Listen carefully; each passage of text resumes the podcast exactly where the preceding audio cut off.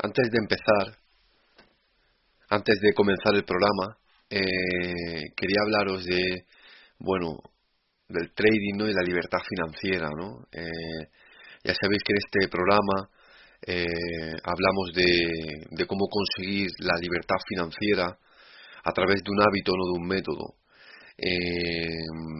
no tenemos ninguna bola de cristal, ¿vale? en cuanto al trading, eh, ya sabéis que la bolsa solo puede subir o bajar y nadie lo sabe eh, realmente, ¿no?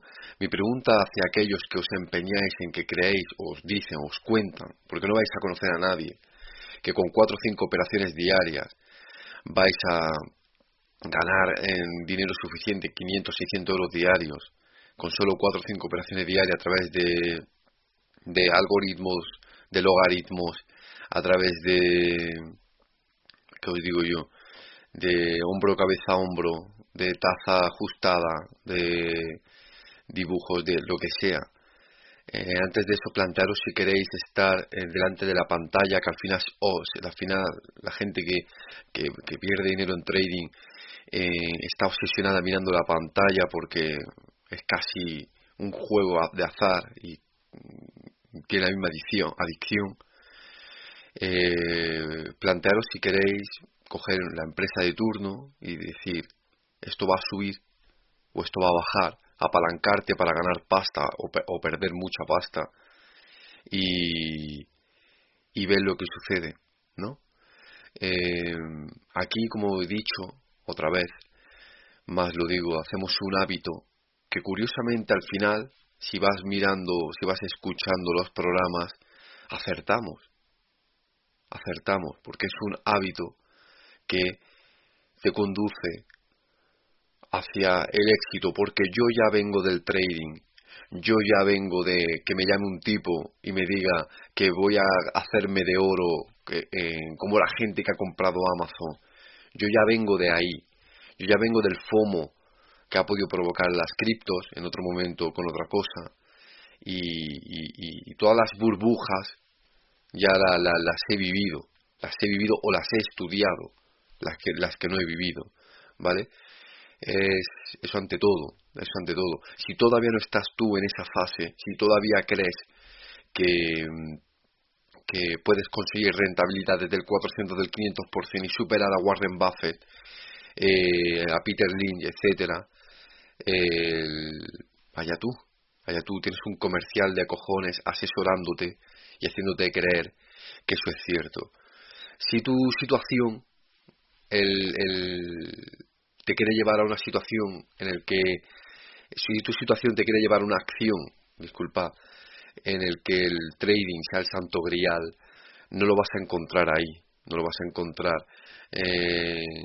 una persona, como ya sabéis aquí, incansablemente decimos, tiene que tener el hábito de trabajar, ahorrar y poner a trabajar su dinero Mm, diversificado y huyendo de lo que leas. Y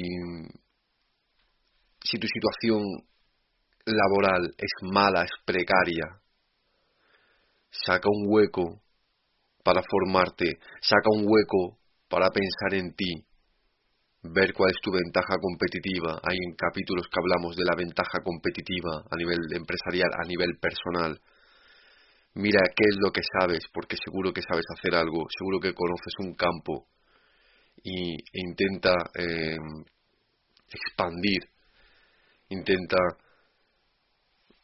llegar a esa empresa que, que puede ofrecerte mejores condiciones laborales y decirle yo soy capaz de hacer esto por tu compañía. No creo ¿no? que tenga que dar fatiga ni vergüenza acercarse a una compañía y decirle mira yo sé hacer esto, esto y esto, tendrías algún hueco creo que a tu empresa le falta esto y yo puedo proporcionártelo.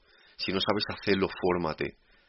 Piensa en qué sabes hacer y o fórmate y hazlo o monta tu propia empresa porque puedes montar tu propia empresa desde cero, puedes empezar desde cero.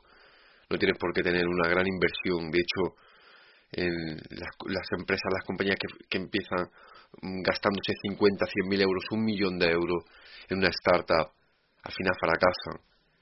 Las mejores compañías salen, están, empiezan a validar, validar. Tienes tu trabajo, montas tu, tu pequeña página web, vendes, validas y, y sale, ahorras dinero y lo pones a trabajar. Tenía un, un conocido, un conocido, si fuera un amigo le hubiera insistido más, diciendo que un 10, un 15% anual bueno, que está bien, pero que él quiere más. Él quiere las criptos, él quiere el 14.000, 17.000 de Cardano, él quiere, él quiere más, él quiere más. No lo va a conseguir. Evidentemente un 10, un 15%, esta persona no conoce el interés compuesto, no sabe lo que hace un interés compuesto del 10 o 15% sobre 20.000 euros en 5 o 6 años, no lo sabe lo que hace y le digo, dime un activo, un activo que intenta desviar la burbuja de las criptos, que explotará y se desinflará, caerán. Algunas, muchas, muchas, a cero. Eh, quítame esa burbuja eh, que ya pasaba con el 2007 con la vivienda, que ya pasaba en el punto com, que ya pasaba en el 29 y que pasará quítame eso y, tráeme un activo que de más de un 15, un 20% y me, y me pone el IBEX desde después del COVID que hubo una caída brutal, una caída mmm, espantosa después del COVID porque nos confinaron, se paralizó la economía, me pone desde ese punto hasta el máximo de febrero marzo, ¿vale? Un 40%, me dice, encima de una, un índice español. Chaval, ¿Quién predijo esa caída? Es muy bonito, ¿no? Soy inversor, voy a empezar después de la caída del COVID.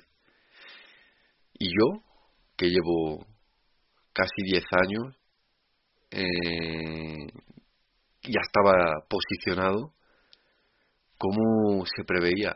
No descontaba las bolsas, nada, en febrero, nada, casi a mitad de marzo, no descontaban nada de la pandemia las bolsas siguen subiendo, subiendo, subiendo máximos históricos. ¿Cómo se prevé eso, chaval? Antes de plantearte de que la bolsa solo puede subir o bajar, antes de plantearte si quieres estar mirando una gráfica y viendo al azar si vas a ganar o perder dinero, yo te recomiendo que escuches todos estos capítulos anteriores y los siguientes que salgan y ya me dirás luego si alcanzas o no la libertad financiera. Buenos días, empezamos.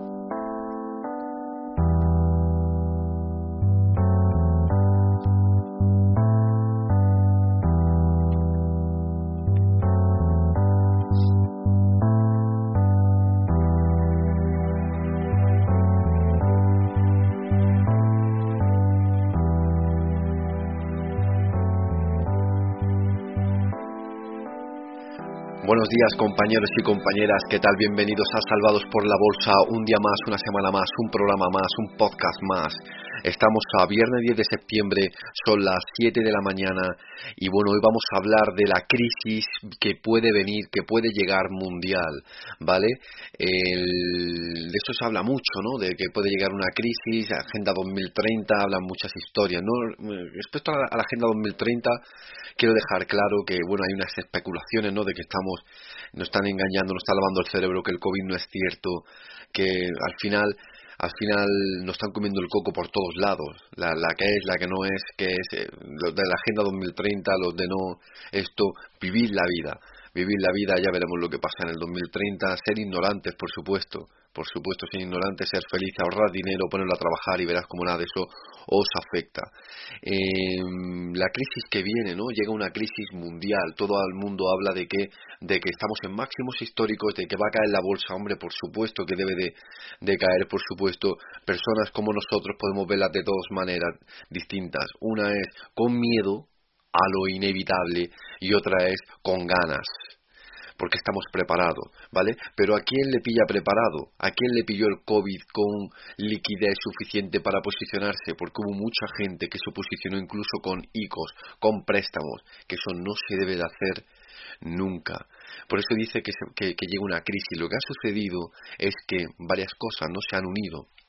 Digamos que en el confinamiento, con el aburrimiento, entre comillas, mucha gente, muchos inversores han entrado han entrado, han comprado, se han posicionado, muchos han entrado en, las historias criptos, muchos han entrado en, la bolsa. Y la cuestión os voy a hablar siempre con datos fáciles, no os voy a encontrar, aquí no vais a encontrar datos difíciles porque no, para eso ya hay otros programas.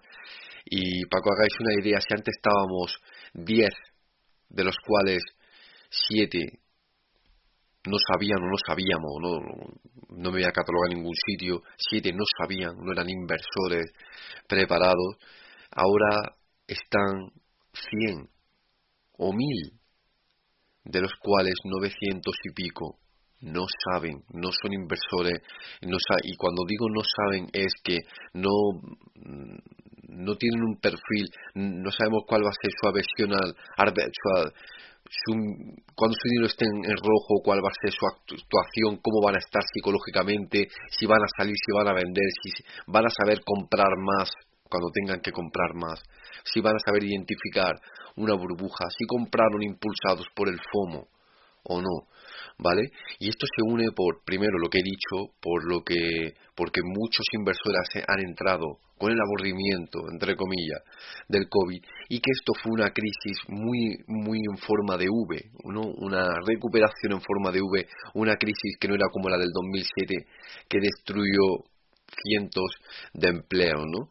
Aquí lo que sucedió fue que se, se, se para la economía, la gente tuvo miedo, ahorró, y ahora, ¡boom!, van a soltar todo el dinero y, va, y se va a crear una inflación, una inflación, una subida generalizada de los precios.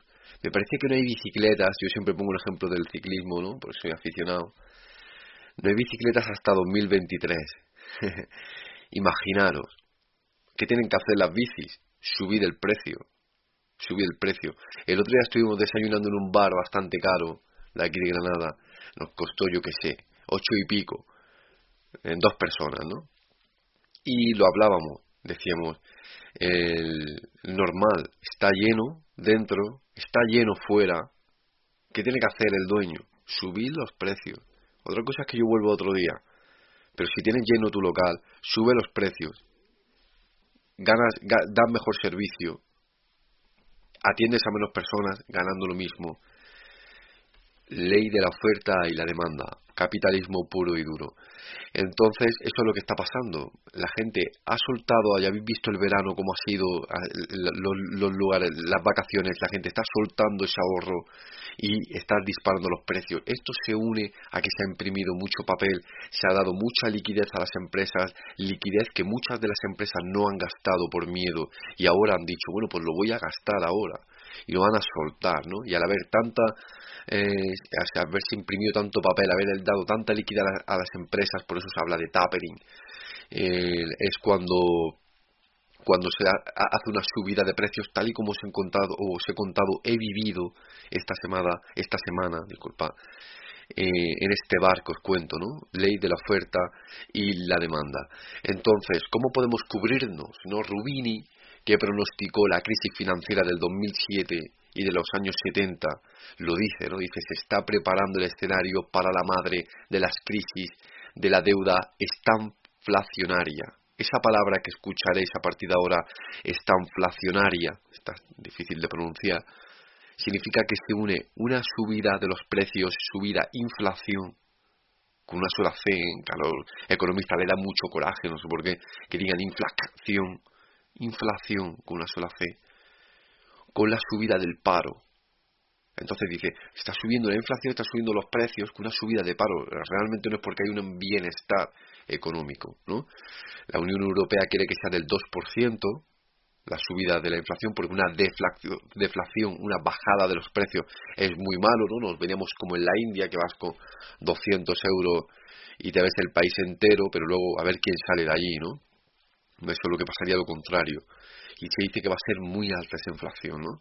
¿Cómo cubrirnos? ¿No? Rubini, que estamos hablando ya de él, eh, en un artículo publicado en el Project Syndicate, cree que en el corto plazo todo este dopaje económico del que hemos hablado, promovido por los bancos centrales y gobierno, seguirá inflando las burbujas de la vivienda, las acciones, las criptomonedas, etcétera. Conozco a mucha gente, tal y como he empezado, que metió en criptomonedas préstamos, en acciones, que está comprando viviendas porque han tenido ahorro, porque no han gastado verdaderamente. Un año han sido un poquito minimalistas, han aprendido a vivir en pisos, han aprendido a hacer juegos en pisos, incluso crearse su pequeño bar en casas y en pisos, ¿no? Eh, la ilusión de que los elevados niveles de deuda son sostenibles, mientras que los activos valen cada vez más, ¿no? Rubini cree que en el corto plazo, ¿no? Todo este dopaje, estoy diciendo, genera todo eso, ¿no? Ahora la banca central se dedica a mantener a flote cantidades ingentes de deuda. ¿Qué podemos hacer nosotros, no? ¿Cómo podemos cubrirnos? Eh, debemos por esto vender todas nuestras acciones, ¿no? Aquel que esté posicionado, altamente posicionado como yo. No, porque como siempre digo, ya conocéis muchos de vosotros en este podcast que es mi diario personal, eh, tengo mi fondo de seguridad, ¿no? Mi 30% de, de, de fondo de seguridad. ¿Cómo podemos evitar o cubrirnos de esta crisis? Pues mira, lo primero no intentes adivinar cuando llega una crisis. Estamos en máximos históricos. Hay gente que, es no inversora posicionada y hay mucho dinero imprimido. Pero no intentes adivinar si va a ser en septiembre, en octubre, en noviembre o dentro de dos años. No sabemos si estuviéramos en el 2007 o 2006, que las viviendas estaban engordadísimas, que comprabas una casa y al día siguiente valía dos veces su valor. No intentes adivinar si, estamos en el 2004, en el 2005, en el 2006 o en el 2007, a punto de estallar Lehman Brothers. Entonces, eh, eh, lo primero es no adivines esta crisis. Ten un fondo de seguridad. Estamos acostumbrados a que los medios de comunicación nos digan cosas negativas. Siempre hay excusas para la nueva crisis mundial si no es eh, las tensiones de China, como decía el otro día, es el COVID. Pero, ¿qué es lo que vende si tienes un diario económico? La desgracia. Diario económico o no económico. Eso es lo que vende, ¿no? Porque no creo que haya ningún diario económico que diga, llega el rally navideño, no se prevé nada malo, comprad. No, no, dicen lo malo, ¿no? Y, y eso es algo que, que, que hay que ver. ¿Qué es lo que le preocupa a las bolsas de verdad? Que haya guerra. Es muy difícil que lo haya, ¿no? Mucha gente puede temer la crisis. Esto es muy idílico, ¿no? Lo de otros ven las oportunidades para, para ya poner posición así, boom, de oro, como aquellos que compraban en la crisis de 2008-2009, con bolsas en mínimos, que rompió todas las medias móviles que estaba a punto de caer al abismo el S&P 500, el Nasdaq, el IBEX. Bueno, el IBEX es una mierda al final. El... Estuvieron a punto de caer y ahí compraron los valientes. Y los que hayan mantenido han ganado dinero, porque como empezó el programa, si alguien te llama diciendo gana con Amazon 250, con 250 euros en Amazon, gana miles de euros, piensa que los que han ganado miles de euros en Amazon estuvieron más de 15 años posicionados. Y lo que digo siempre, traerme a alguien que lleve 15 años con una acción comprada. Que no sea una acción clásica, ¿no? En, en, España, ¿no? Que aquí nos sacan de la banca y parece que, que, que no hay nada más, ¿no? Que es Santander o Telefónica. ¿Por qué? Porque hubo mucha gente que ganó con Telefónica cuando era un monopolio, mucho dinero, y aquellos que ganaron dinero, o que sus padres ganaron mucho dinero, se creen que lo van a volver a hacer. Entonces, eh, eh, muchos ven esa oportunidad ¿no? para coger ese tren y si en el COVID-19 quebraban las empresas con dos meses de confinamiento, yo siempre, es decir, ¿tenéis ahorro? ¿Estáis guardando dinero? ¿O vais a empezar? ¿O tenéis ya? ¿Lo estáis poniendo a trabajar? ¿Estáis dejando un fondo de seguridad? Porcentaje que queráis, para cubrir si todo eso cae. Porque si no, cuando llegó el COVID, ¿a quién le pilló con liquidez? si quebraban las empresas con dos meses de confinamiento. Que no es problema de ellas, ¿eh? no estoy diciendo la mala gestión, ¿no? el vivir por encima de las posibilidades, que algunas de ellas también, algunas se vieron muy castigadas, con ninguna ayuda del Estado, como si fuese, yo he escuchado comentarios incluso de decir, es que ya está bien de que España sea un, país de, de bares y de turismo. Eso lo he llegado a escuchar, incluso en políticos. ¿Qué hacemos? ¿Le damos ahora un diploma a todos los que tienen su negocio? Si los bares y el turismo, España, sería el norte de África. ¿Qué hacemos ahora? ¿Los convertimos a todos ingenieros? ¿Le damos a todos probetas? Es que no puedo escuchar la noticia, de verdad, me, me ponen me pone enfermo esa, esa falta de, respeto. Y, y, yo siempre le pregunto a mis clientes, ¿no? Les pregunto, ¿qué pasaría si mañana a las nueve de la mañana no entra nadie a tu tienda, o a tu academia, o a tu página web? ¿Qué margen de maniobra tendrías? ¿Qué pasa si mañana tienes un negocio y no viene nadie? Eso es imposible, hombre. Llevo 20 años con mi negocio, está lleno, tengo lista de espera, tengo 12 meses, un año de lista de espera. Ya ha pasado. Que no es que de pronto la gente se ponga de acuerdo para no entrar a tu negocio. Es que de pronto llegue una pandemia, que yo creo que con esto ya todo es posible, y te digan que nadie va a salir de su casa. Y que encima de todo te diga el gobierno que no te va a ayudar no voy a entrar en que compres las mascarillas aquí y compres mascarillas allá, de toda esa gestión que ha habido. No voy a entrar tampoco en, en, en, toda esa... No voy a entrar. No voy a entrar. Pero ya puede pasar, ¿no? Que un día de pronto en tu negocio no entre nadie. ¿Cuál es tu margen de maniobra? Porque han quebrado muchas empresas. Porque no tenían liquidez. Tuvieron que pedir ICOs a muchos han cogido ahora, se han quedado pillados ahora con el préstamo y otros lo han invertido. y encima de todo el ICO, que te lo vendiera a tu banco, era un milagro, porque al final te acababan colocando su producto, su producto, como siempre. Por eso nacen estos programas, estos podcasts, para que tengáis una eh, cultura financiera. Al final, muchos de los que han colocado a los clientes, si miras, no es único, no va por el Estado, en el cual si no pudiera devolverle, el Estado va a hacer cierta condonación. No, al final el banco te ha colocado su producto a un tipo más alto. Al final sigue siendo lo mismo, ¿no? El Banco Central le da dinero al banco, y el banco nos vende a nosotros. Al final sigue siendo lo mismo, ¿no? ¿cuál es, entonces, ¿cuál es la forma de, de, prepararnos? Pues, ¿cuáles serán los sectores que menos se vean alterados? Pues mira, las tecnológicas sabéis que hay un poco de burbuja, ¿no? Un poco, por no decir un burbujón, ¿no? Parece que compras una tecnológica y sube como un demonio. Es verdad que están de moda, ¿no? La, la Apple está Facebook, parece, o, cualquier otra tecnológica, ¿no? Incluso Hablaba yo de una de, de cordones umbilicales eh, que va súper bien. Eh, he hablado de, en fin, tecnológicas, ¿no? De Amcor, que hace semiconductores. en Cordon Blue, la otra que decía.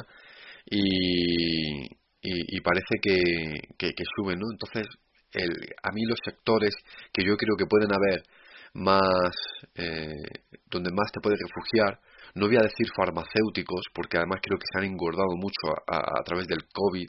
Muchas de las empresas, algunas de las que cotizan el IBEX 35, se han engordado a base de noticia. No ha salido ni una dichosa vacuna siquiera de, de, esa empresa y la gente compraba como locos. Em, empresa cuya empresa yo ya me posicioné en su momento y gané bastante dinero, es Farmamar, ¿vale? y luego a base de noticias y noticias y noticias llegó al IBEX 35 no sé realmente por qué y subió no sé realmente por qué y hay mucha gente cogida.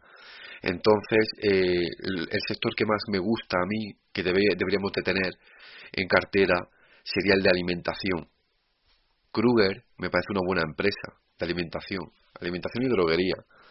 Eh, Kruger, que ya la, ya la mencioné, ¿no? Escrito Kroger y luego dejaré en los comentarios el código. Y me parece muy bien porque en tiempos de crisis quizás la alimentación es un bien que, es necesario, sigue siendo necesario. Em, sería un sector al que atacaría eso. Y luego, ¿cuándo llegará esa crisis? Pues lo que he dicho, no la adivinéis, no se sabe. No se sabe. Vivid tranquilos, vivid plenos. Tenéis vuestra vuestra bolsa, tenéis vuestra ahorro en, inversiones garantizadas, inversiones conservadoras que no se verán afectadas, que, estén más dominadas por los bonos. Eh, vuestras cuentas remuneradas, seguir, tener vuestro fondo de seguridad y no os preocupéis por esa parte que os puede venir abajo. Ahora, si tenéis todo vuestro dinero, el ahorro de vuestros hijos, todo en bolsa, si llega una corrección que tendrá que llegar, al margen de la inflación, al margen de todo esto lo que he dicho, pues ¿cómo, cómo vas a actuar? No olvidemos que en el crack del 29 eh, hubo gente que tuvo que esperar a hacerse viejo gente de veintitantos años, tuvo que esperar hacerse viejo para recuperar su dinero. Aquellos que no vendieran. Los que vendieran ya no, no, no, no, no, no lo recuperaron. ¿no? Eso por eso de los que dicen que la bolsa siempre sube, sí, pero tenéis que tener el concepto de largo plazo. Entonces, el, el, el, quizás los sectores que se pueden ver beneficiados serían para mí la alimentación, alimentación. Segundo, como he dicho ya, hay mucha gente invertida, hay muchos inversores, ya veis, cada vez conoceréis a más personas que están sobre todo en criptos. ¿Y eso qué pasa? Que está subiendo y subiendo y subiendo, la bolsa está subiendo, subiendo desde marzo. Y es fácil, ¿no? Parecer listo. Compras, sube, compras verde, compras verde. Y a todos vosotros que os va así la cartera, qué vais a hacer cuando compréis o cuando vuestra cartera esté en un menos 60-70%, como yo ya me las vi en el COVID-19. ¿Qué vais a hacer? ¿Cuál será vuestra forma de actuar? ¿Tendréis un asesor financiero, un profesional cerca vuestra que no os venda su producto, sino que os venda realidad? Eso para empezar. ¿Y cómo vais a hacerlo? Porque eso precisamente lo que pasó durante 10 años, en los años 20, y llegó el 29 y ¡pum! pincha la burbuja y cae todo. El, sí, y, y, algo que pasó de que si antes estábamos 10 inversores y 7 u 8 les llamáis manos débiles, sobre todo la gente de las criptos, ahora estamos mil o cien, más bien mil. En cuanto a comparación, os, diré las cifras reales, y 900 y pico son las manos débiles. Cuando esa gente empiece a perder un poquito de dinero, van a sacarlo todo y van a empezar a caer. Desaparecen criptos, la gente no sabe lo que es el volumen. La gente compra criptos porque valen 10 céntimos, creyendo que pueden llegar a 20.000 y siempre digo lo mismo, de 10 céntimos a 20 céntimos es igual que el Bitcoin, el mismo volumen tenga que hacer de 50 mil dólares que está ahora a 100 mil. Lo mismo. Precio no es lo mismo que valor. El volumen, la gente que compra, la ley de la oferta y la demanda, la inflación. Son conceptos que hoy tienes que tener claro y que se pueden devenir, ¿vale? en cuanto a todo ello. También eh, me gustaría hablaros de otra compañía, ¿vale? Ya dijimos que esta, esta temporada nos mojaremos un poquito más. Y es que yo ya hablé, hablé de Cisco. Cisco, ¿no? Cisco es una empresa, bueno, líder mundial en, en, redes y tecnología TI. Y bueno, ayuda a las empresas, ¿no? De todos los tamaños a transformar el modo de conectar, ¿no? entre ellos, en fin. Yo hablé de Cisco y, y, ya hablaba de Cisco antes del COVID. Antes del COVID, yo estoy posicionado en, Cisco desde, antes del COVID. Y fijaros que viví, si podéis ver la gráfica, viví la caída del COVID, fue brutal. Yo compré, digamos, 48 dólares o por ahí, llegó a caer hasta los hasta 32 eh, dólares por ahí no sé exactamente la cifra sabéis que no me gusta hablar de cifras complejas ni exactas en este podcast y compré más. Ahí.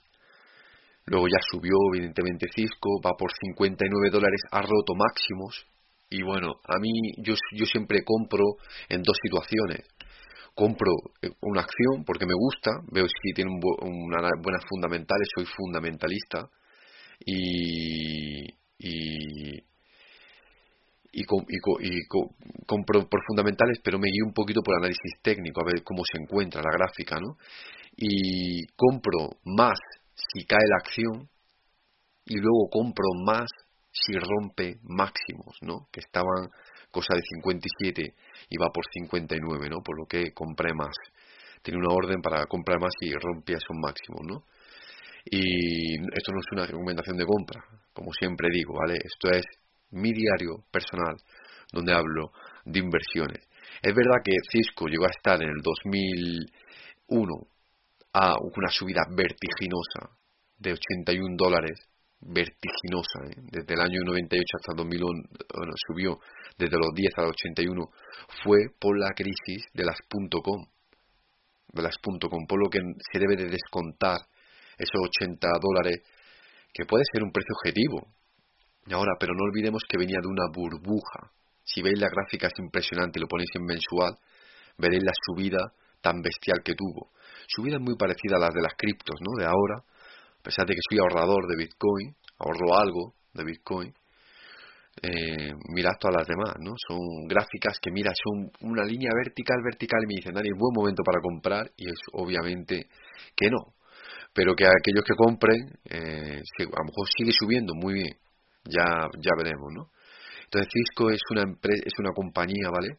Que a mí me, me, me, gusta mucho, que tengo en bolsa, que la tuve en el COVID, que se vio, se vio muy perjudicada, tuvo una caída muy grande, ¿vale? El, tiene un PER actualmente del, de 23, que bueno, no te, eh, puede, ser, puede parecer alto, pero no tiene por qué ser alto, puede ser que es que la gente esté dispuesta a pagar más, está muy bien saneada de deuda, está muy bien, tiene un crecimiento, tiene un crecimiento, eh, bueno, ofrece dividendos, ofrece dividendos para aquellos que le gusten eh, o busquen eh, dividendos que sepan que, que lo ofrece. También tiene un crecimiento anual de pequeñito del 10 del 15% quizás yo busco algo más no pero el, el su, su margen bruto que es algo que suelo mirar este, el 64% es como decir así que, que, que lo que le cuesta el ganar a, él, no le cuesta una gran inversión ganar el dinero que gana ahora, ¿no? No quiero liaros con eso, con esos conceptos.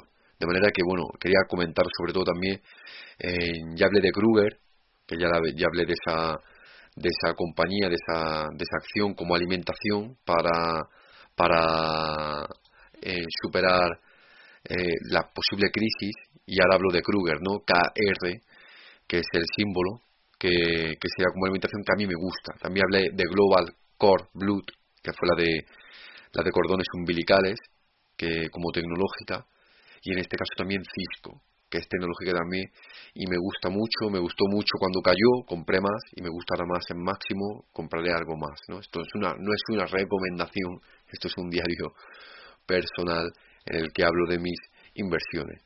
Y para terminar, quería deciros algo que ya lo he mencionado en algún capítulo y, aquellos que aquellos fieles seguidores lo siento si lo repito y es que no quiero chafaros el día no quiero chafaros el día pero me preguntan mucho no eh, si yo tengo mil euros con mil euros qué qué puedo hacer sobre todo cuando hay más incultura financiera no con mil euros qué Y es lo que le contesto siempre. Con mil euros puedes irte al casino y ver si te puedes hacer de oro porque en bolsa no.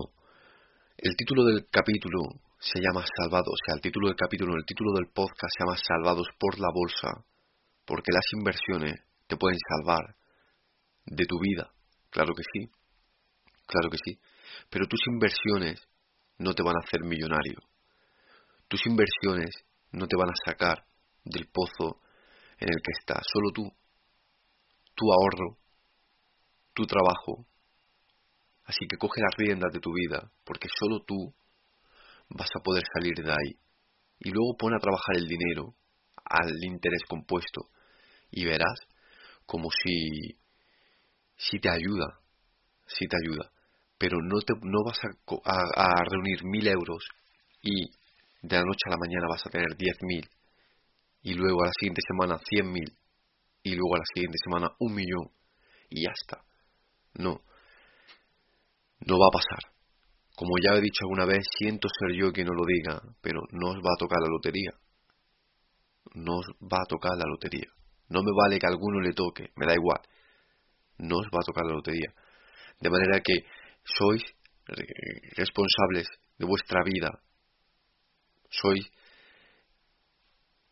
Aquí estamos por una serie de decisiones que hemos tomado en el pasado y nos ha llevado hasta vuestro presente. Así que tenéis que trabajar, formaros, mejorar vuestra situación, siempre trabajando, ahorrar, ponerlo a trabajar, tal y como vemos. Y luego vendrá todo. Pero ninguna inversión te va a hacer millonario. Ninguna inversión todos queremos comprar y haberlo hecho, haber tenido Amazon 17, 18 euros años y haber hecho miles de euros. Pero eso es difícil, encontrar una empresa así, las hay, las hay estudiándolas, las hay, las he encontrado y las hay. Pero cuando me preguntan con mil euros qué pueden hacer, yo seguir ahorrando. Como digo siempre, conseguir vuestros primeros 100.000 euros no va a sacar de pobre. No, va, no prometo por ello ya una vida plena. Pero habréis aprendido lo más importante, que es vivir por debajo de vuestras posibilidades. Así que nada, muchas gracias. Se me acaba el tiempo, me he colado de tiempo. Eh, nos vemos la semana que viene. La semana que viene. Muchas gracias por los comentarios, por los WhatsApp que ya estoy recibiendo. Sabéis que he puesto un un número de teléfono para WhatsApp, pronto haré un grupo de Telegram. El teléfono es el 617-867-222, lo pondré en el comentario, en los comentarios. Y muchas gracias por los comentarios aquí en, en los capítulos, muchas gracias por los correos, muchas gracias por la gente que se afilia, que se para recibir noticias en la página vibravalue.com y aquellos que me buscan en las redes sociales, ¿no? que el TikTok, que está teniendo algo de éxito, hago algún directo que otro, me podréis encontrar por Salvados por la Bolsa o en Instagram, ¿vale? Por Vibravalue o Salvados por la Bolsa, ya no lo tengo claro. Y nada, nos vemos la semana que viene con, más, con más cosas, con más capítulos, con más contenido y espero que paséis un buen fin de semana y que descanséis. Eh, paz,